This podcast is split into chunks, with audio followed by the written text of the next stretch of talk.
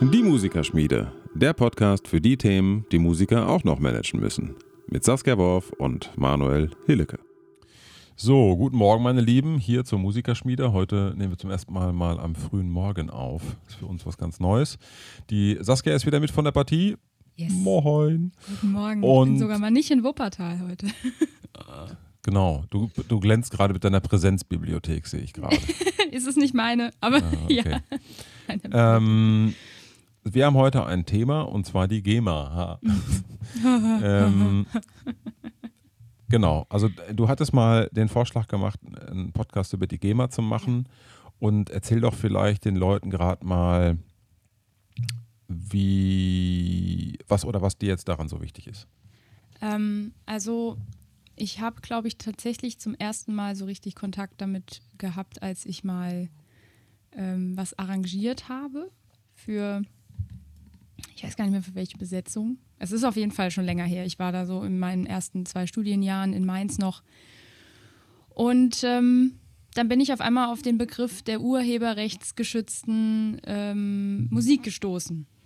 Also ich bin darauf gestoßen, dass, dass es Musik gibt, die man ähm, vervielfältigen bzw. Äh, arrangieren oder ähm, laufen lassen darf, in Anführungsstrichen. Ich mache jetzt mal so wirklich die, was, was mir damals durch den Kopf ging und äh, Musik, wo ich das nicht darf. Also wo es Rechte gibt für die Komponisten, die das geschrieben haben oder Textdichter, die das geschrieben haben und es gibt rechtefreie Musik. Das war, das war der erste Kontakt, den ich damals damit hatte. Da war ich, weiß ich nicht, 19 und hatte aber überhaupt keinen Plan davon, was macht die GEMA eigentlich. Viele Leute kennen die GEMA daher, weil es dann irgendwann auf YouTube diese Sperren gab, wo es dann zum Beispiel stand, die GEMA, hier darf die Musik nicht gespielt werden. Das gibt es, glaube ich, mittlerweile nicht mehr, weil wahrscheinlich diese, diese Unternehmen eine Übereinkunft mit der GEMA geschlossen haben, So vermute ist ich es, jetzt. ja. Ähm, weil das gibt es jetzt nicht mehr, das gab es damals, dass man bestimmte Musik nicht abspielen lassen konnte. Und dann natürlich alle, oh, scheiß GEMA. Ja, Was soll das denn und so.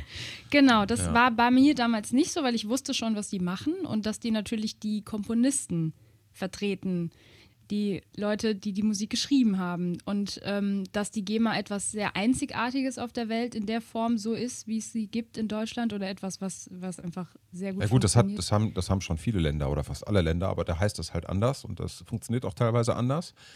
Aber die GEMA äh, macht das in der Tat in Deutschland und hat auch Kooperationsverträge mit Ja. allen anderen Verwertungsgesellschaften auf Genau. der Welt. Und das ist halt die große Stärke der GEMA, weil dadurch deine ähm, äh, Urheberrechte weltweit gewahrt werden können. Genau, das weiß ich nämlich nicht, ob das zum Beispiel in einem anderen Land auch so ist, dass das dann, ne? Das Doch eig eigentlich schon. Also das eigentlich ist, schon, okay. Ja, ich will, also lass uns da mal nicht so ins Der- Ja, okay. heute ins so De De Detail gehen. Wir bleiben Ja. heute mal in Deutschland und bei der GEMA und Ja. so. Ähm, aber das heißt in jedem Land anders. Und, ähm, und da teilweise sind auch die, die, die ähm, Vorgänge andere. In Amerika zum Beispiel kannst du Rechte verkaufen. Ja, Das geht, das geht Ja, bei uns krass. nicht. Ne? Ja, also bei, ähm, Mhm. Die berühmteste Geschichte ist, glaube ich, dass damals äh, Michael Jackson hat alle Rechte der Beatles gekauft, zum Beispiel. Ich glaube Mhm. für 300 Millionen Dollar, irgendwie sowas. Was- Also weiß ich jetzt nicht genau im Detail, aber ähm, ich kann mich erinnern, als ich Teenager war oder in meinen 20ern, da hat Michael Jackson das einfach gemacht so. geil. Also es würde in Deutschland so nicht gehen. Ja. Ähm, Ja. Aber äh, gut, aber ähm, genau, also man, man kommt halt dann als Musiker irgendwann halt mit diesem Thema äh, natürlich ähm, wird damit konfrontiert und, und dann ist halt die Frage, wie geht man damit um? Und die Ja. meisten Musiker, die ich so kenne, die haben äh, bestimmte Ressentiments gegenüber Ja. der GEMA, weil sie überhaupt nicht genau wissen, was die macht. Und vor allen Dingen junge Musiker, bei jungen Musikern Mhm. ist das so. Also vor allen Dingen bei den Musikern, die noch nie einen Scheck von der GEMA gekriegt haben. ähm, oder beziehungsweise einen Scheck ähm, Ja. Ist auch ganz nett. Die GEMA überweist einfach und ähm, drei Wochen später hast du dann den Beleg dazu in der Post, ist auch völlig abgefahren. Krass, ja. Ähm, also irgendwann ist einfach Geld auf dem Konto und das findet man als Musiker natürlich dann super. Und ein paar Wochen später kommt dann der Beleg. Und ähm, genau, aber die GEMA funktioniert in der Tat wie ein Schweizer Uhrwerk. Ja, das habe ich schon öfter gehört. Ja. Und das ist, das ist die große Stärke der GEMA. Und, und gerade für alle, die selbst Musik machen, die selbst Musik kreieren oder Text kreieren, oder textdichter sind, ähm, ist es halt einfach nach meinem Dafürhalten äh, gibt es dazu einfach keine Alternative. Natürlich mhm. könnte auch jeder ähm, seine, seine Urheberrechte einzeln versuchen zu wahren, aber das würde organisatorisch überhaupt nicht gehen und deswegen gibt es die GEMA. ja. ja. Also was ich, als ich jetzt recherchiert habe, weil ich dich ja gefragt habe, ob wir das machen können, einfach weil auch, es gibt natürlich jetzt an Hochschulen, mittlerweile wahrscheinlich an jeder Hochschule gibt es jetzt irgendwie so einen Kurs, wo die mhm. GEMA vorgestellt wird. Also ich glaube, das ist mittlerweile überall angekommen, dass es ganz wichtig ist, dass Musiker, ob sie jetzt selbst auch komponieren oder nicht, wissen, was die GEMA macht und ähm, wie man sich da anmelden kann, ob man sich da anmelden sollte oder ab wann man sich da anmelden sollte, also wann es sinnvoll ist. Und dann äh, habe ich so ein bisschen recherchiert und mir war nicht klar, dass es die schon so lange gibt. Das war tatsächlich für mich war so, ich habe gedacht, ich stehe im Wald. Also das 1933, das ist das, das quasi was vor der GEMA da war. Ja, es ist so ein bisschen natürlich mit Vorsicht zu genießen. Also die Idee kam, stammt, glaube ich, ursprünglich sogar von Richard Strauss. Ach, ach nein. Bin mir aber nicht ganz, da bin ich, bin ich jetzt nicht okay. ganz firm. Und ähm, ich will ja jetzt auch keinen Unsinn erzählen, aber ähm, ich sag mal so, äh, die Regierenden 1933 ja. hatten, glaube ich, da auch. Deswegen, ich war wirklich, ich war völlig, ich war völlig perplex, weil ich habe jetzt irgendwie so auf die 50er, 60er Jahre getippt, irgendwie so im Kopf, weil ich dachte, dass es das dann da gab. Das ist natürlich über die Entstehung, brauchen wir jetzt nicht zu reden, aber mir war das tatsächlich nicht klar und ähm, finde, was, was man immer wieder hört, äh, für die Leute, die das jetzt ähm, die das gar nicht wissen, dass das unterteilt ist. Da gibt es einen ganz, witzige, ähm, ganz witzigen Beitrag von Bodo Wartke darüber, über die E- und die U-Musik. Mhm.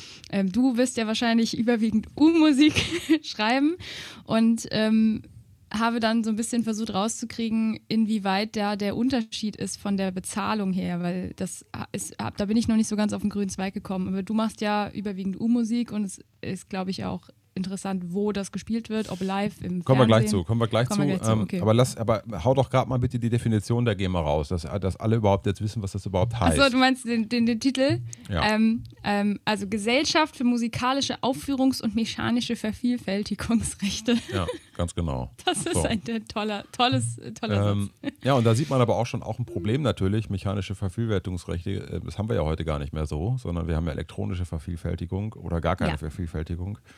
Also deswegen gibt es da natürlich auch, da ist die GEMA noch nicht so ganz mhm. ähm, auf der Höhe der Zeit angekommen. Die bemüht sich natürlich und es ist in der Tat die einzige, also mir, die mir bekannte einzige ähm, Vereinigung, die wirklich dafür sorgt, dass unsere Rechte wirklich gewahrt werden als Musiker. Ja. Aber jetzt gerade in der Corona-Situation, das dieses Jahr, mhm. ähm, eigentlich sind wir, sind wir, sind wir völlig mhm. im Eimer, ja, ja. weil ja. wir keine äh, Lobby haben. So. Ja. Und die GEMA, da das gesetzlich verankert ist, das Urheberrecht, hat halt diese Macht, die kann ja. einfach sich mit YouTube anlegen. So.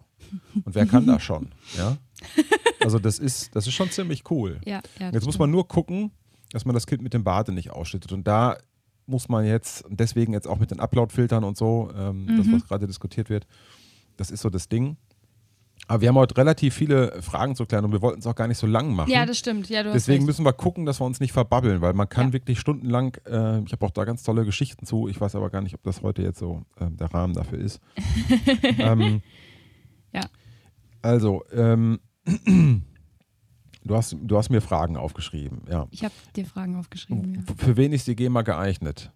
Ähm, also ich würde sagen, die GEMA ist für jeden Musiker, für jede Musikerin geeignet, die kreativ eigene Sachen macht mhm. und die auch veröffentlichen möchte und die vor allen Dingen auch live aufführen möchte. Mhm. Denn man muss ja unterscheiden, man hat ja als Musiker zwei Möglichkeiten. Entweder die Sache wird in irgendeiner Form gesendet oder ist elektronisch digital verfügbar mhm. oder man spielt live. Ja. Und, ähm, und gerade für viele Live-Musiker, die auch im kleineren Segment unterwegs sind, äh, ist die GEMA ein ganz, ganz großer Faktor. Mhm. Also es gibt die sogenannten ähm, Musikfolgen für jede mhm. Veranstaltung, die ein Veranstalter ausfüllen muss. Ja. Der muss quasi an die GEMA einen, eine Grundgebühr bezahlen für diese Veranstaltung. Und ich fülle dann als Musiker die Musikfolge aus mit den Titeln. Mhm. Das habe ich zum Beispiel alles schon mal äh, dann vorbereitet und so. Und da muss ich einfach nur eine Mail wegschicken.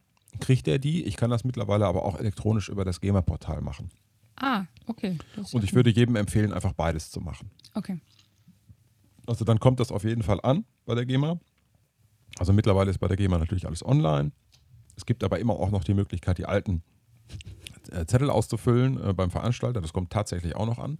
Okay. Ähm, ich mache es halt immer doppelt gemoppelt, sehe zu, dass das ähm, die gleiche Datei ist Mhm. und dann brennt da nichts an. Ja.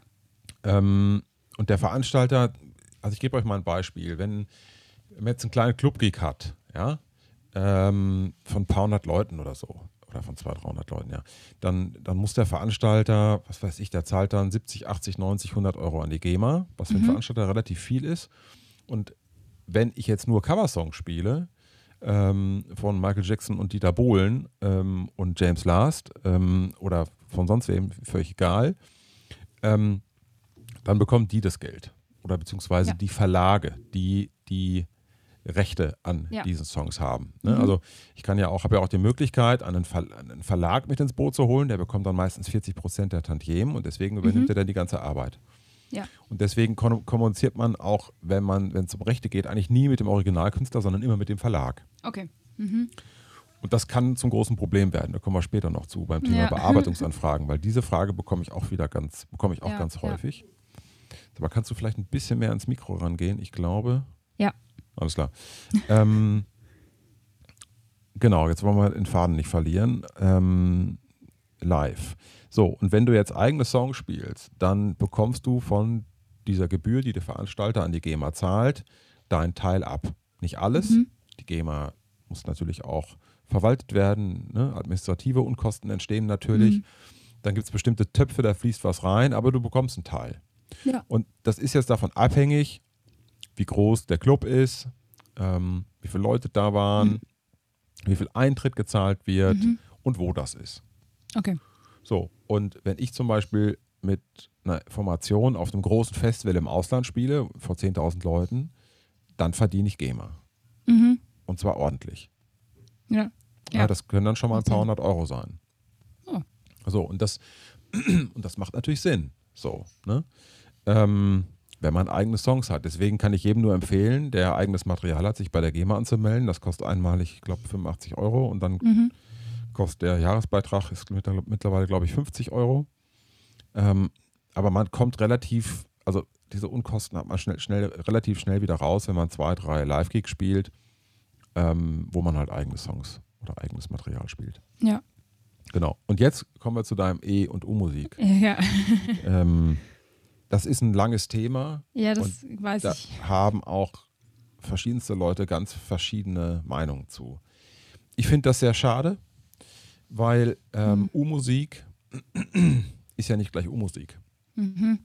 Ähm, und E-Musik musst du den Beweis erbringen bei der GEMA, dass du E-Musik tauglich bist. Also du musst dann tatsächlich Ah. Partituren einreichen oder Songs einreichen oder Aufnahmen und dann wird das von einer Jury bewertet.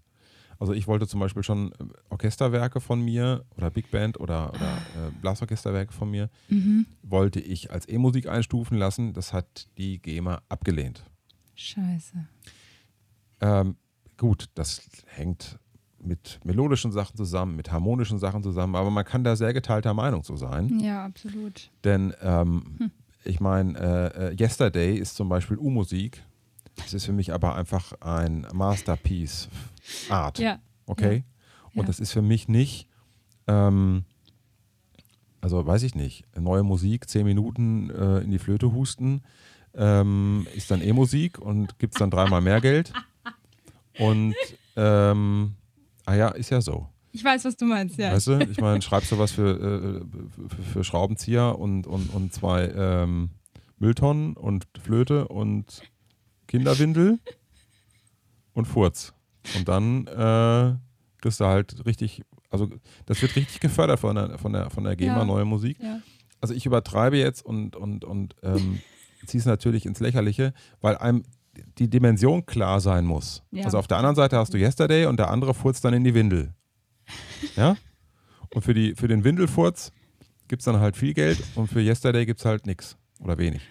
ja, ja, das macht total Sinn. Also, So, äh, aber ja. du hast natürlich auch, was weiß ich, ähm, Andrea Berg mhm, mit einem total tollen Schlagersong, mhm. ja, wo ich mir noch nicht mal die Melodie merken kann, weil sie so kacke ist. Also, und auf der anderen Seite hast du dann vielleicht neue Musik, die künstlerisch absolut abgefahren ist. Ja, Ähm, was weiß ich, Stockhausen hast du nicht gesehen. So. ja, ja. Ja. Die Spannweite ist groß. Da ist natürlich klar, äh, ähm, dass da ein Unterschied gemacht werden muss. Und Ja. in diesem und in diesem äh, in dieser Range bewegt sich das halt alles. Ne? Und ähm, das ist halt echt schwer. Das ist echt schwer. Und das, ich kann das auch nachvollziehen. Ich finde nur diese ganze Einteilung. Also ich finde, es gibt Musik, die, also wenn es nach mir gehen würde, würde ich Musik fördern, die ähm, nicht so eine große Lobby hat, die nicht so viele Leute Ja. hören. Ja. Und die andere Musik würde ich halt weniger fördern. Aber das hat eben nichts mit der ähm, mit dem jetzigen Musikmarkt zu tun. Ne? Ja. Also natürlich Ja. muss ich jetzt Schlager nicht fördern, Nein, der Ähm, läuft sowieso. aber ich, aber ich, aber, aber wenn ich zum Beispiel Fusion mache oder, oder irgendwie äh, Avantgarde-Pop, äh, why not? Ne? Ja, ja. Also ähm, das ist halt, oder wenn ich für große Besetzungen schreibe, finde ich, dann muss das auch in irgendeiner Form gewürdigt werden. Und bei der GEMA ist aber in der Tat so, dass nur der Text zählt, die Melodie und die Harmonik und ähm, ganz ausgeprägte rhythmische Patterns. mhm. Ja? Okay. Also das kennzeichnet im Prinzip eine, äh, das ist eine GEMA-Definition. okay. So. Ja. Also du kannst jetzt nicht hingehen und sagen, es ist mein Song, weil ich äh, anstatt äh, Schlagzeuggroove X Schlagzeuggroove XY genommen habe. Mhm. Ähm, wenn der Schlagzeuggroove aber so außergewöhnlich ist, dass er quasi den Song definiert, dann Mhm. wäre es wieder ein äh, Kriterium, das für, die, ähm, äh, das für die Komposition spricht. Also Okay. Beispiel Blue Monday. Ja. Ähm, dumm, dumm, dumm, dicke, dicke, dumm, dumm, dumm. Das ist ja ein Riff. Ja. Ja? Ähm, das wäre jetzt also quasi Teil der Definition eines Stückes. Ja? Mhm. Aber halt, aber halt, tuff, zap, tuff, tuff, tap, eben nicht. Ja, ja. Ja, okay. Ja? okay. Ähm, also so- das ist halt, und wie gesagt, du kannst halt, ähm, ähm, du kannst die Stücke dann auch prüfen lassen, aber wir kommen jetzt schon wieder, ich merke schon wieder, wir, wir labern so wild drauf los, weil es gibt ja noch die verschiedenen Mitglieder der GEMA, das Ja. müssen wir auch erklären. Ja, auf jeden Fall. Also hast du dir da was notiert oder sonst Äh, rede Nee, ich ich habe jetzt die nur, ganze Zeit? also ich habe nur gefunden, was ich jetzt an Frage an dich hätte, ob du das weißt. Ähm, es gibt 80.000 Mitglieder, aber nur 66.000 Komponisten und Textdichter. Was sind denn die anderen? Verleger. Okay. Alles klar. Ich habe Ja. mich gefragt. Ich dachte, okay, was sind das für zwei Die Zahlen? sind ja dann auch Mitglieder der GEMA, weil die Ah, eben die ja. Rechte, also die, die verlegen Klar. die Rechte halt. Okay. Und, Also wir haben ähm, Verleger, wir haben Komponisten, wir haben Textdichter. Ja, ja. Okay. Und wir haben jetzt aber verschiedene ähm, Kategorien von Mitgliedern. Genau. Ja? Ja. Also wir haben, vielleicht hast du das, hast du da eine Frage zu oder hast du das mal recherchiert oder soll nee, ich da habe ich, ähm, da hab ich noch nicht weiter nachgeguckt. Ich habe das von dir mal im, im Ohr, dass du das gesagt hattest, dass es da verschiedene. ja, also es gibt die ordentlichen Mitglieder. Genau, ja. Ähm, das sind quasi die Chefs. Die, Genau. das ist der, also die, die entscheiden alles, ja? Ja, ja. Die machen den meisten Umsatz. Und du wirst ordentliches Mitglied, wenn du innerhalb von fünf Jahren, boah, ich glaube 30.000 Euro Umsatz machst. Mhm. Das musst du auch fortwährend dann hinbekommen. Ähm, das schaffen Fernsehkomponisten, das Ja. schaffen äh, ja, sehr erfolgreiche Songwriter, äh, Werbejingle-Produzenten Mhm. und so. Aber in der Regel ist das für Live-Musiker schon sehr schwierig. Okay. Also was ich eben gelesen habe noch, bevor wir uns äh, hier getroffen haben, war, dass 2018 die GEMA knapp eine Milliarde Umsatz gemacht hat. Hm. Das war, also da habe ich auch gedacht, oh krass. Also bei mir waren einfach auch die Zahlen nicht bekannt und das Ja, muss man das sich auch mal vor schon- Augen führen, was das für ein Umsatz ist, ja. Ja, das sind schon, das ist schon, das ist schon echt wichtig, weil sonst hat halt kreative Leistung halt überhaupt Mhm. keine Chance. Ja, weil absolut. du wirst ja heute auch teilweise gar nicht mehr bezahlt. Und wenn Ja. halt ähm, ein kreatives Gut Ja. ähm, nicht, mehr, nicht mehr in irgendeiner Form verbrieft ist, dass das, Hm. ähm, dass, das, dass es auf deinen Mist gewachsen ist und dass du dafür entlohnt wirst, dann, ähm, dann funktioniert es natürlich gar nicht mehr. Ne? Mhm. Und mir zum Beispiel ist jetzt dieses Jahr auch, da ich letztes Jahr keine Live-Auftritte hatte, ein Riesenbatzen von der GEMA weggebrochen, Mhm. Weil ich ja keine Tantiemen für meine Musik bekomme, die ich live aufgeführt habe Ja. in 2020. Ja, das macht Sinn. Ne? Und das ist eine Menge. ja. So. Ähm, aber ich, ich war jetzt mal gerade bei den ordentlichen Mitgliedern. Ja, genau, Also, ordentliche Mitglieder und ja. also pass auf, ähm, wir haben einmal diese, wie schon erwähnt, die ordentliche Mitgliedschaft und ähm, dann gibt es eine außerordentliche Mitgliedschaft. Ähm, also eigentlich muss man erstmal fünf Jahre außerordentliches Mitglied sein, äh, bevor man die ordentliche Mitgliedschaft beantragen kann und man braucht diese Umsätze. Für die außerordentliche Mitgliedschaft gibt es auch ein paar ähm, Bedingungen. Das können wir uns aber seit 2020 sparen, weil vorher gab es nämlich die dreistufige Mitgliedschaft, angeschlossenes Mitglied, das war das erste, außerordentlich zweite und ordentlich dritte. Und jetzt hat die GEMA 2020 beschlossen, dass es nur noch außerordentliche und ordentliche Mitglieder gibt. Ähm, genau, also da kann ich mir jetzt den ganzen Sermon sparen, ähm, weil äh, früher musstest du im Prinzip auch noch ein paar Bedingungen erfüllen, um, um außerordentliches Mitglied Okay. zu werden. Das ist jetzt nicht mehr der Fall. Ich bin zum Beispiel außerordentliches Mitglied Ja. und habe es ein paar Mal knapp verpasst, ordentliches Mitglied zu werden. Scheiße. Ja, da gibt es auch schöne Geschichten zu. Ähm, und ähm, genau, diese außerordentlichen Mitglieder, ja, das stellt, stellen natürlich den Großteil der GEMA dar, aber die ordentlichen Mitglieder, die sind die eigentlichen Mitglieder, weil die im Prinzip in den Sitzungen und den ähm, Gremien im Prinzip die Geldverteilung entscheiden. Ja, ja. Und das ist natürlich alles, ähm, wie soll ich sagen, das ist auch oft eine Kritik bei der GEMA, weil da die Leute, die viel Geld kriegen, darüber entscheiden, wo das Geld hingeht. Und eigentlich müsste es ja so sein, dass man viel mehr die kleineren Musiker fördert, damit die auch äh, kreativ arbeiten können, als den Großen immer mehr Geld in den Rachen zu schmeißen. Ja. Also wenn du Ja, mich absolut. fragst, es muss jetzt nicht sein, dass Klaus Doldinger äh, jedes Mal, wenn der Tatort kommt, 50 Euro kriegt. Das, ist, das kann ich für drei Jahre nachvollziehen, von mir aus auch für fünf. ja? Äh, ja, Lass es ja. Mhm. zehn sein, aber halt nicht 50. Kannst ja ausrechnen, weißt du?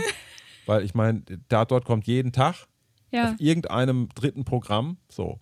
Und das sind zum Beispiel so Sachen, oder, oder Ja. der GEMA-Milliardär oder der Tantiemen-Milliardär weltweit ist zum Beispiel der Komponist von Wer wird Millionär? Mm. Den Jingle. Weil die Sendung in jedem Land kommt, jeden Tag und der Jingle, wenn diese Sendung eine Stunde dauert, alle zehn Sekunden kommt. Und das ist natürlich Quatsch. scheiße. Das ist ja. natürlich totaler okay. Quatsch. Ja, Und ich glaube, der GEMA, es gibt einen GEMA-Milliardär, abseits von diesem Typen, das ist, glaube ich, Andrew Lloyd Webber. Ja, das kann Und mittlerweile müsste es auch, also es müsste Paul McCartney sein und Andrew Lloyd Webber. Ähm, Okay. Das sind so die, ne? Ähm, aber Das kann man ja auch nachvollziehen. So. Ja, das ab, absolut. Ja. Und ähm, Geil. naja, das ist Der halt, das, Wer wird Millionär? Das wusste ich nicht. das ist teilweise völlig abgefahren.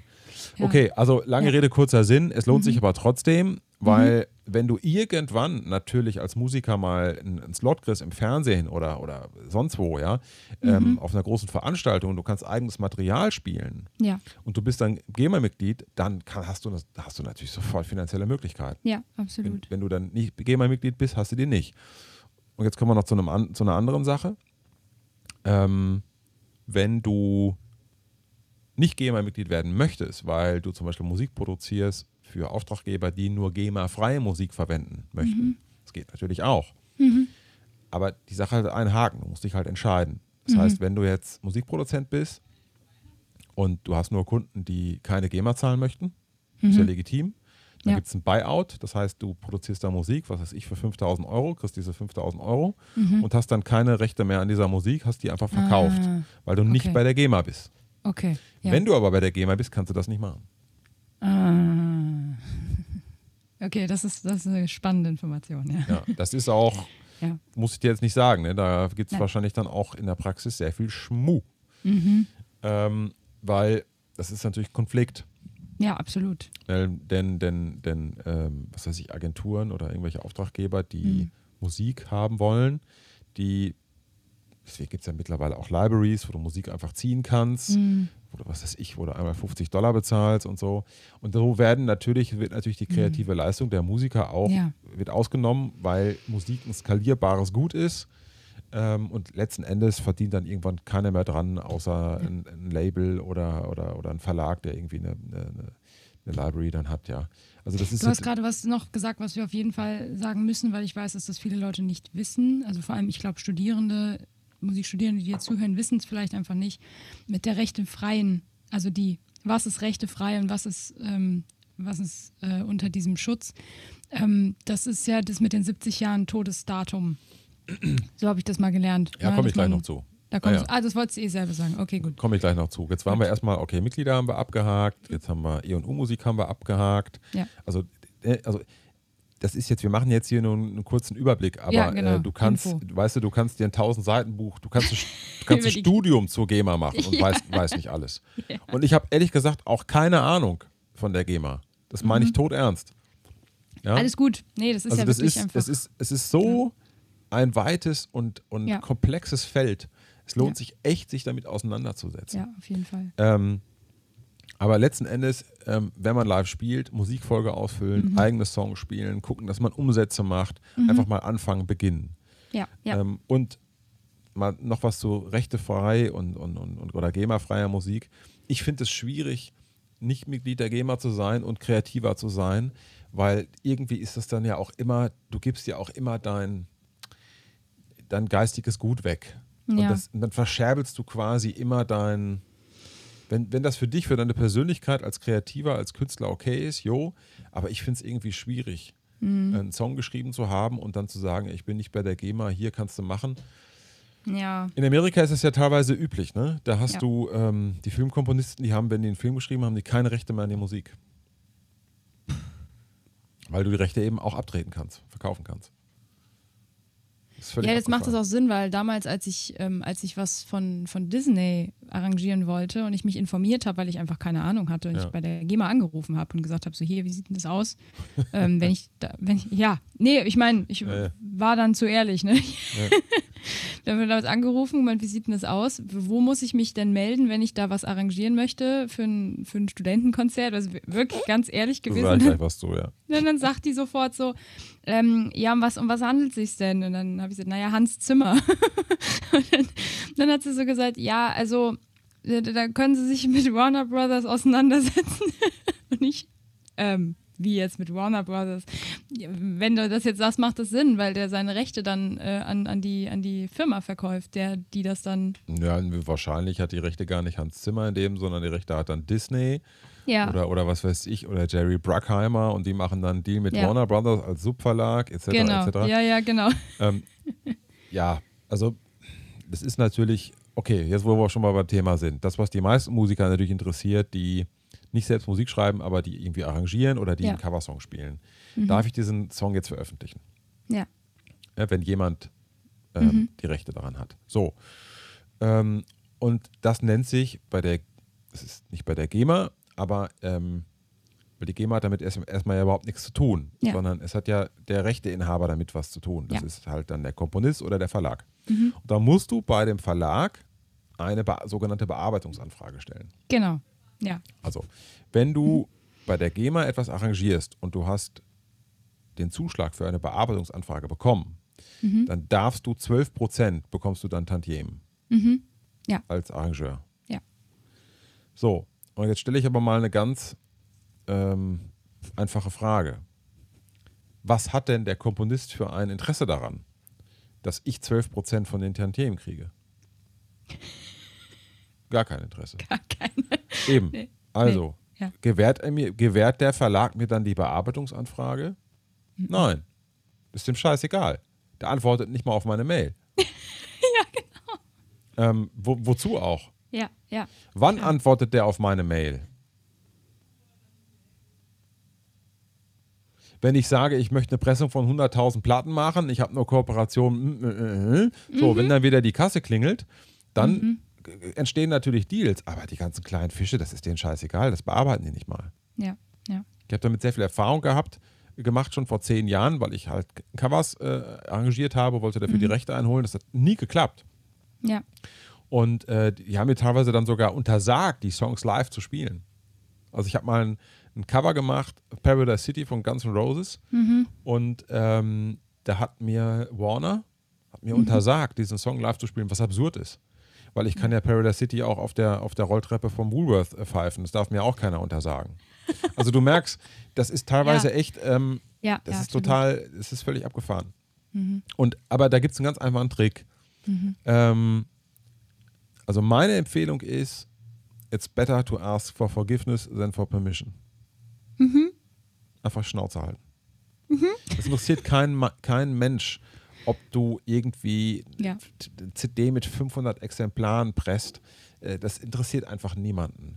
Ich würde immer Cover angeben Mhm. und die GEMA des Originalkomponisten eintragen und würd, weil du kriegst die 12% als Arrangeur sowieso nicht. Deswegen, Ja. Ja. weißt du, drauf gepfiffen. Ja. Also würde ich einfach, würde ich einfach komplett äh, weg. quasi, wenn du das spielst als, als äh, Band, äh, dass dann der Komponist komplett die Kohle kriegt. Da steht dann halt äh. Paradise City, Axel Rose, Slash. So, also natürlich die richtigen Namen von den Komponisten. Ja. So, und dann, dann, dann äh, geht die Kohle an die. Ja. Ich habe damit nichts zu tun.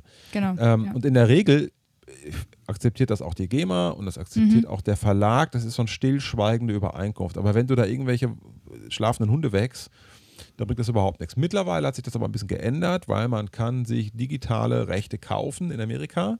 Mhm. Das nennt sich Song Licensing.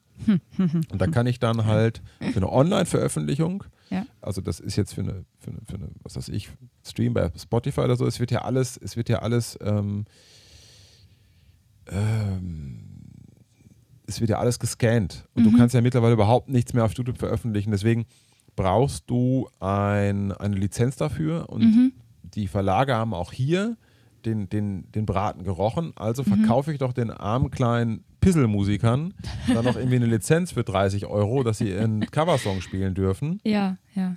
Ähm, dann können sie den von mir aus auf Spotify veröffentlichen und kriegen aber sowieso nie die Kohle rein dafür. Ich gebe dir mal ein Beispiel. Also ich habe mal ein Game of Thrones Cover gemacht. Die Lizenz hat gekostet 86 Dollar. Ähm, die, die, die Tantiemen haben, ähm, ähm, äh, sorry, Spin-Up, also die Veröffentlichung, das ist dann an die ähm, Mhm. verschiedenen Streamingdienste geht, kostet 20 Dollar im Jahr. So, dann bin ich bei 100 Dollar. Und Einnahmen habe ich dann mit der Nummer von, was weiß ich, 26,80 Euro. Danke. Ja? Also das ist auch wieder eine Geldmaschine Ja, für ja. Verlage so. Und damit die Kleinen auf jeden Fall ja nichts machen können. So. Mhm. Es kann sein, dass du auch was veröffentlichen kannst, was nicht gescannt wird. Mhm. Ähm, das ist ein Graubereich. Ja, ja. Ja. Es ist echt ein heikles Thema. Also Cover Absolut. und Bearbeitung sind ein heikles Thema. Auf der sicheren Seite bist du, wenn du dir diese Lizenz kaufst. Ja, ja. Die du aber auch nicht immer kriegst. Ja, okay.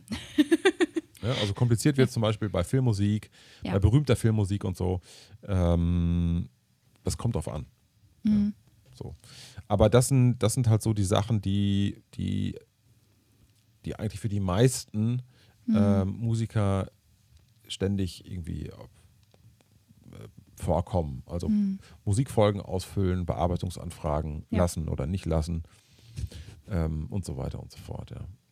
Und wenn man jetzt, also darauf kann man jetzt dann da direkt eingehen, wenn man sich an GEMA-freie Musik wendet, wendet, wenn man, an, wenn man GEMA-freie Musik verwendet, ist das alles, braucht man sich um das alles nicht zu kümmern. Ja, Moment, da gibt es einen Unterschied. Also äh, es gibt jemand, der quasi GEMA-frei komponiert, der Ja. ist nicht in der GEMA. Mhm. Ähm, also letzten Endes ist es dann GEMA-frei, aber aus unterschiedlichen Gründen. Also der eine ist einfach nicht in der GEMA, das heißt, Mhm. er hat überhaupt keine Rechte, die gewahrt werden können von der GEMA. Ja, ja. Ähm, der hätte quasi seine eigenen Rechte als Mhm. Autor, die muss er dann aber selbst wahren. Und das Ja. macht er dann quasi mit einem Ver Ver Vertrag Ja. mit dem Typen, der das dann irgendwie kauft, Ja. der halt natürlich daran auch kein Interesse hat. So, aber dann gibt es jetzt natürlich Musik, die nicht mehr GEMA-pflichtig ist, Genau. weil sie halt, äh, weil der Rechteinhaber schon 70 Jahre tot ist. genau. Und mit der Musik kannst du dann tatsächlich machen, was du willst. Und Ja. wenn du das Arrangeur einträgst, bekommst du auch 100% der GEMA. Ja. Also wenn du jetzt ein Stück von Mozart arrangierst, Ja. ähm, bekommst nicht, bekommt nicht Mozart oder Mozarts Erben äh, die Kohle, Sondern der Arrangeur. sondern, sondern du. Oder Ja. ein Volkslied zum Beispiel. Mhm. Also wenn ich zum Beispiel äh, ähm, Der Mond ist aufgegangen äh, Ja. arrangiere, dann bekomme ich 100% der GEMA. Ja. Und deswegen ist es auch so interessant für Produktion, dass äh, Arrangeure sich Traditionals nehmen, Ja. ähm, weil die dann eben auch von der GEMA bezahlt werden, weil nämlich das dann wieder neues Eigentum, geistiges Mhm. Eigentum ist, Mhm. was aber natürlich auf dem geistigen Eigentum eines anderen ähm, fußt. Und das Ja. ist dann aber auch völlig okay. Okay, genau, weil das ist nämlich zum Beispiel, was für mich jetzt gerade sehr, sehr spannend ist, weil ich ja im Moment, also ich habe zwar auch vor, wieder zu komponieren, das habe ich lange nicht gemacht, das habe ich in meiner Jugend eher gemacht, aber ich bin ja vor allem momentan eher im Arrangementbereich tätig und vor allem mit GEMA-freier Musik, ähm, weil das natürlich für, wenn jetzt die Sachen, die ich mir so, die ich so arrangiere, ähm, in dem Bereich eher in diese GEMA-freien Schienen gehen, Romantik, Klassik und so weiter. Da ist es natürlich sehr, sehr spannend, wenn man das, wenn man die Info hat und sagt, man ist eine GEMA und wenn das dann aufgeführt wird, kriegst ja. du halt die Kohle und nicht ja. Beethoven. Ja. Das ist, das ist auf jeden Fall cool. Also das ist, ähm, ich habe bei meinen Veröffentlichungen auch immer geguckt, dass wenn ich Kompositionen hatte, dass ich dann Covers dazu nehme, mhm. die quasi nicht mehr GEMA-pflichtig sind. Genau. Äh, ja. Zum Beispiel habe ich äh, vor ein paar Jahren mal ein Brassband-Heft veröffentlicht, Groove Trumpet, und da mhm. ist Happy Birthday drin als, ja. als Rockabilly-Version. Ja, das ist von, cool. Das von Mildred Hill. So. Und die ja, ist aber tatsächlich erst 2018 frei geworden, weil die da 70 Jahre tot war. ich habe mich vorher schlau gemacht, deswegen habe ich den Song dazu genommen. Ja. Ja, ich, ich habe das jetzt auch gerade gehabt. Ich und jetzt kommt's. Ich habe auch Misalou, diesen berühmten Dick Dale Pulp Fiction Soundtrack, habe ich auch eine Version gemacht. Misalou ist aber ein griechisches Traditional, was Dick Dale sein, also selbst wieder ähm, verwendet, verwendet, hat. hat. Jetzt kommt's. Jetzt hat der Verlag mhm. gesagt, wir können die Nummer nicht nehmen, weil die Nummer so bekannt ist von Dick Dale. Und da kriegen wir vielleicht Stress mit dem amerikanischen Verlag, der die Nummer von Dick Dale verwendet. Mhm. Und dann musste ich eine Trompetenlinie abändern. Also normalerweise geht ja. Ja, ja. Und ich musste dann. Und das ist echt albern. Weil, ähm, weil Chromatik ist halt nun wirklich nicht geschützt, ja. Es ist halt wirklich albern. Nein, absolut. Ja, aber, aber weil die Verlage ja, halt dann diese, diese, diese Macht haben, ja. äh, auch sich anzulegen mit anderen Verlagen. Ja, klar. Ähm, das ist echt das ist echt das ist Mafia. Ich habe ja? das vor kurzem mitbekommen bei einem Stück ähm, von Tchaikovsky, Lenski-Arie.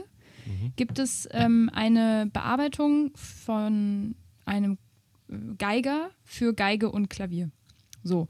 Und dann habe ich mitbekommen, es war bei UE. Du bist, glaube ich, auch bei UE mit dem, mhm. ne? Genau. Ich habe das nämlich dann recherchiert, weil ich wollte diese Lenski-Arie, gibt es nämlich auch für Flöte und Klavier die Version. Mhm. Und ich wusste gar nicht, dass es ursprünglich eine Version für Geige und Klavier gab. Und passe auf, die waren tatsächlich fast identisch. Mhm. Ich nenne jetzt keine Namen, ich droppe hier gar nichts, aber ähm, was dann da passierte, war, dass der UE-Verlag, der das rausgegeben hat mit für Flöte und Klavier, zurückziehen musste, diese Noten, weil es mhm. Stress mit dem Geiger gab, der gesagt hat: Moment mal, das mhm. ist quasi mein Arrangement, weil mhm. Tchaikovsky ist tot, ja. Mhm. Um den brauchen wir uns keine Sorgen zu machen. Aber der Arrangeur, das ist genau so ein Ding, wie du jetzt da erzählt hast von Amerika dann der kann natürlich Stress schieben und der kann unter Umständen, der hatte auch die, die Macht und die finanziellen Mittel zu sagen, ich will, dass ihr das zurücknehmt.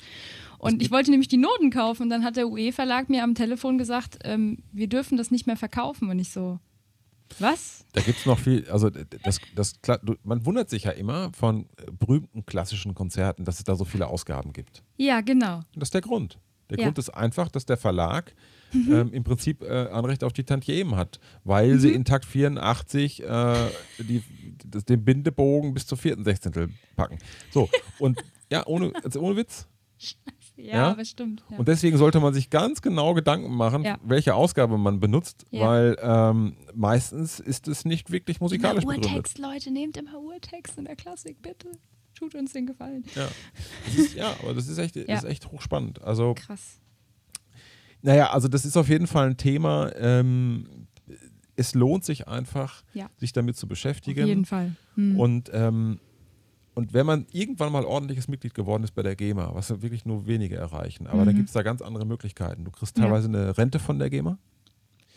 Du kriegst, äh, find, du kannst über die GEMA äh, Projekte finanzieren, du kriegst mhm. Kredite für, für, für, für, Studios etc. Mhm. Ähm, du kannst, glaube ich, sogar ein Krankengeld. Also wenn du irgendwann da richtig Krass. drin bist, ja, dann, ja. Ähm, dann lohnt sich das echt. Ja. ja. Aber im Moment, und das ist halt, wie gesagt, das mhm. ist die, die, den Konflikt, den ich auch so ein bisschen innerlich mit der GEMA habe, weil die Leute, die viel haben bei der GEMA, kriegen immer mehr und die das Leute, die nichts haben, Schere. Mhm. das ist einfach eine große Schere und es hat nichts mit der Qualität zu tun und auch mhm. nichts mit Kreativität. Das ist ein Business. So. Ja. Ja. Und ähm, ich gebe dir mal ein Beispiel, wenn du jetzt einen, einen Film vertonst oder eine, mhm. der halt gut in Deutschland läuft und du machst Sounddesign. Mhm. Das heißt, du musst da nicht so wahnsinnig viel komponieren, sondern, Mhm. weißt du, Ja. Sounddesign halt, so Ja. wie das heute viel in deutschen Krimis gemacht wird, Ja. kriegst du natürlich volle Suppe GEMA. So. Mhm. Und wenn du dann halt deine paar Filme im, im, im Jahr machst ähm, und du kriegst dann eine gute Gage für, ein gutes Honorar und, und dann noch die Mhm. GEMA für, dann kannst du davon wunderbar leben, ja. Das ist super. Mhm. Aber wenn jetzt ähm, ein Musiker irgendwie ein eigenes Album aufnimmt mit, mit äh, 14 tollen Songs, die, wo viel mehr kompositorisches Material drin ist, als zum Beispiel Beim In- Sounddesign. Ja. äh, äh, bei einem Sounddesign von einem, ja, von einem Tatort oder so, kriegt er halt, kriegt er halt einen Scheiß. Und Mhm. das finde ich ist nicht in Ordnung. Ja. Also äh, man kann nicht nur danach gehen, wer das guckt, sondern man muss auch danach gehen, ähm, dass so eine Musik eine Wertigkeit haben muss. Und ähm, weil sonst kannst du halt Jazz, kannst du neue Musik, kannst du ähm, teilweise auch bestimmte klassische Sachen, kammermusikalische Sachen, kannst du, dann alle in, kannst du alles in Gully runterspülen. Mhm. Und das ist natürlich Kacke. Ne? Das Ja, das kann ja nicht im Sinne des Erfinders sein. Kritik habe ich schon öfter gehört und ich muss sagen, zum ersten Mal so richtig aufmerksam darauf wurde ich auch durch das Programm von Bodo Wartke, wo er das so ironisch natürlich so schön rübergebracht hat mit U und E und Ü-Musik, wo er das dann Ja. so verbindet, weil er hat total recht, er hat genau dieselbe Kritik wie du auch. Er meinte, ich mache U-Musik und meine Musik spielt niemand im Radio, deswegen bekomme ich auch kein Geld. Ja, aber Bodo Ja. Wartke bekommt wahrscheinlich relativ viel GEMA durch seine äh, Ja, Konzertveranstaltungen. Gut, das seine- muss ich aber auch jetzt sagen, das war ja auch, also das Programm, wo er das gemacht hat, das war schon zwei, es ist schon bestimmt sechs, sieben Jahre her. Und ich meine, der so richtig durchgestartet ist der ja dann auch erst vor vier, fünf Jahren. Also ich glaube, das war noch bevor er auch beim WDR und so mal aufgetreten ist. Also, ähm, aber da, da kam ich dann zum ersten Mal auf diese Problematik, die du gerade auch ansprichst, dass kleine Künstler, die wirklich eine tolle äh, kreative Arbeit machen, am Ende halt viel, viel weniger Geld bekommen als Leute, die Sounddesign beim Tatort machen.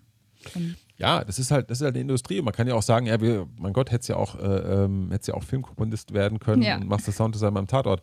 Ich will das den Leuten gar nicht vorwerfen, aber Nein, nein, nein. Tatsache Oh ist ja, ähm, dass es trotzdem auch in der Gesellschaft einfach den, den, den Mhm. Ja. Wert verschiebt. absolut. Und, ähm, und wie gesagt, es ist auch, ich finde es einfach nicht in Ordnung, dass du, wenn du einmal eine Idee hattest, Mhm. da 50 Jahre für bezahlt wirst und andere haben ganz viele Ideen jedes Jahr neu und die kriegen nichts. ja. Also es muss natürlich irgendeine Ja. Form der Verwertung geben, das ist mir schon klar. Aber ähm, die, die, ich finde, die Verhältnisse stimmen einfach nicht. ja. Ja? Das- man kann sowas ja auch anders regeln. Also man kann ja auch sagen, hey, wir haben, einen, einen bestimmten, wir haben bestimmte Töpfe, Mhm. die an kreative Projekte ausgezahlt werden oder an bestimmte ähm, Veranstaltungsorte ausgezahlt werden. Mhm. Ähm, es muss ja nicht sein, dass ähm, also bei, bei der GEMA ist halt so, wenn du zum Beispiel in der Musikfolge was ankreuzt, was nicht zugeordnet werden kann, Mhm. dann kommt das in den Topf. Mhm. Und dieser Topf wird am Ende des Jahres an die ordentlichen Mitglieder ausgezahlt. Das finde ich scheiße. Naja, gut, aber da muss man sagen, also da, da finde ich, äh, ich, ich war noch nie bei so einer Veranstaltung und also von der GEMA und ich kenne die Leute nicht, die da sind, aber das ist ja, das ist ja, wenn Leute für sich die Regeln machen. Klar, in der Also Politik. ich meine, da braucht man nicht drüber zu reden, warum das so ist, ja? ja klar, machst den Bach Irgend- zum Gärtner. Ja, absolut. Natürlich. Das ist, und ich war auch einmal, also ich war schon ein paar Mal bei ähm, einer GEMA-Veranstaltung, und aber das interessanteste Erlebnis war tatsächlich, äh, ich glaube 2016, 2017 war ich bei der Jahresversammlung in Berlin. Und ähm, das, ist, das ist wie so ein Vertretertreffen von Staubsaugern. Und das ist total absurd. Ähm, also die Fa Fanta 4 ist live aufgetreten, Ja. sind live aufgetreten. Und im Publikum war irgendwie so, äh, äh, also eine völlig absurde Veranstaltung. Ähm, am Tisch gegenüber äh, saß irgendwie Klaus Doldinger und Lou Bega. Ähm, also eine völlig absurde Veranstaltung. Ein Zoo von Vögeln. Ja, ja. ähm, auch alle, alle, alle irgendwie äh, geben sich die Hand, die auch musikalisch überhaupt nichts miteinander zu tun haben. Aber Ja, Hauptsache, geil. ja, wir verdienen ja. Ja. halt Geld, ja. Ja, ja. Und also das ist schon, war schon auch irgendwie witzig. Ähm, Ja, aber klar, dann merkt man, es ist ein Business halt. das ist halt ein Business Ja, und, ähm, absolut. Und da wird sich dann auch echt so, der wird echt gefeitet, auch in so bestimmten Diskussionen, Podiumsdiskussionen, was ist jetzt mehr wert, eine Mhm. tolle Hook von einem Song zu schreiben oder irgendwie äh, neue Musikstück und so, was halt besonders kompliziert ist und so, ne? Das ist, das ist, ja, das ist halt äußerst schwierig, sowas zu bewerten. Also, Mhm. weil bisher hat die GEMA das halt immer ähm, Richtung derjenigen bewertet, die halt bei der GEMA schon lange die Macht haben. Und das Ja. sind dann zum Beispiel Filmkomponisten, klassische Komponisten, Mhm. ähm, auch viele neue Musikkomponisten, die halt genau mit diesem Thema dann auch ihr GEMA-Geld verdienen. Ja, klar. Schon, schon interessant. Also ich kenne zum Beispiel jemanden, der macht Uraufführungen von neuer Musik, ähm, wahrscheinlich nur um seinen ordentlichen Mitgliederstatus zu halten, Mhm. einmal im Jahr. Und dann sitzen da irgendwie ein paar Leute so und der kriegt da irgendwie GEMA-Zuschüsse von Tausenden von Euros, weil der Mhm. halt eine bestimmte Art von neuer Musik macht. Mhm. Und weißt du, und, Ja. und, und ich hocke jetzt irgendwie mit meinem Album in einem, in einem Jazzclub oder in einem Rockclub und habe auch ein neues Album gemacht und genauso lange daran gesessen und Ja. ist vielleicht genauso gut, ähm, kriege halt einen feuchten Händedruck. So, das weiß ich Ja. nicht. Ja, nee, ich, ich kann das total verstehen. Ähm, ich habe das jetzt mit mehreren Leuten schon ähm, mal besprochen, die eben auch selber Komponisten sind, also auch neue Musik komponieren. Ja, also die jüngere, ich sag mal, die jüngere Generation von mir, die natürlich auch in der GEMA sind, die ähm, E- E-Musik komponieren, ja, ähm, die äh, das natürlich total geil finden, dass das so ist. Ne? Und das ist dann wieder dieses, Ja, Hm. aber ganz ehrlich, also ey, ich kenne Filmkomponisten, die haben sowas von auf, die haben, das, die sind so fit, die sind so kreativ, Ja. die stecken jeden neue Musik ja, Kompositionsstudenten in die Tasche. Das ist Ja. lächerlich. Ja. Und ähm, also wie gesagt, das ist, ich finde, man muss immer das große Ganze äh, sich an, ansehen und und Mhm. wer hat denn in den letzten 30, 40 Jahren äh, kompositorisch die Welt geprägt? Das waren noch die großen Filmkomponisten. Das waren noch Ja. nicht, das waren noch nicht die Konzertkomponisten. Hm. Also du kannst mir doch nicht erzählen, dass Jerry Goldsmith äh, wie weniger wert ist als Bela Bartok. Ganz im Gegenteil. Ja. Das ist alles auf ein, also das sind halt die Chefs, Mann. Und in den letzten 50 Jahren haben halt die, die, die größten Komponisten, die es auf der Welt gibt, sind natürlich ins Filmbusiness eingestiegen, weil sie da Ja. Geld verdienen konnten. ja klar. Und ich bin mir sicher, würden Mozart, Beethoven heute leben, Würden sie würden sie, wahrscheinlich das, würden sie wahrscheinlich das Gleiche machen. Ja klar, Weißt du? macht doch auch total Sinn. Und ich meine, guck dir doch mal an, die Hits, die die geschrieben haben. Ich meine, das ist eine Hook nach dem anderen. So. Ja, Ja, ja, weißt du? Ich meine, hör dir mal Mozart, hör dir mal Zauberflöte an. Ja. Das ist Hits, Hits, Hits. Und äh, das ist auch populär. Also, weißt du, Ja, absolut. das ist alles so, wir haben uns da in den letzten 100 Jahren irgendwie, haben uns da irgendwie was in die Tasche gelogen. Also das ist, Hm. Finde ich irgendwie komisch. So. Aber gut, das würde jetzt, glaube ich, zu weit führen.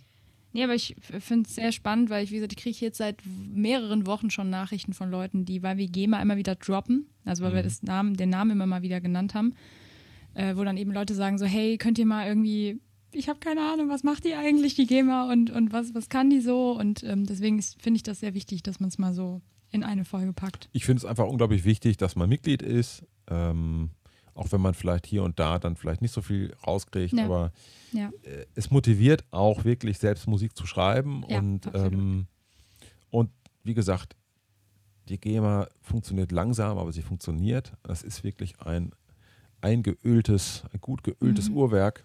Ja. Und, ähm, und by the way, das nur mal so als am Rande, ne? damit können wir auch heute schließen. Als letztes Jahr alles dicht gemacht wurde im April, Mhm. habe ich drei Tage später von der GEMA eine Mail gekriegt. Liebe Musiker,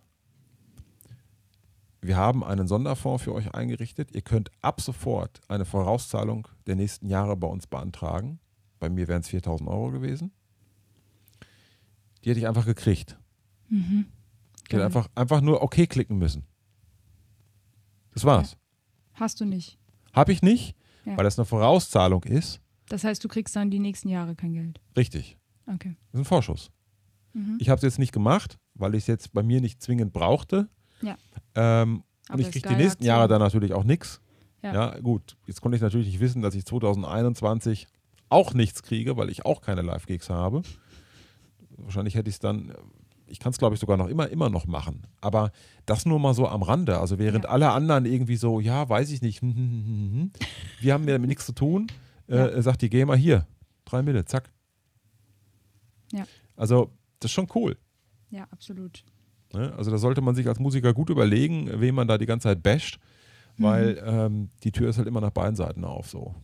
Also, Ja, nee, ich finde es vor allem ganz wichtig als ausführender Musiker, also wenn jetzt jemand, wenn die meisten, ich glaube, die eher die Leute, die zuhören, sind eher ausführende Musiker, ob das jetzt reproduzierend ist oder was auch immer.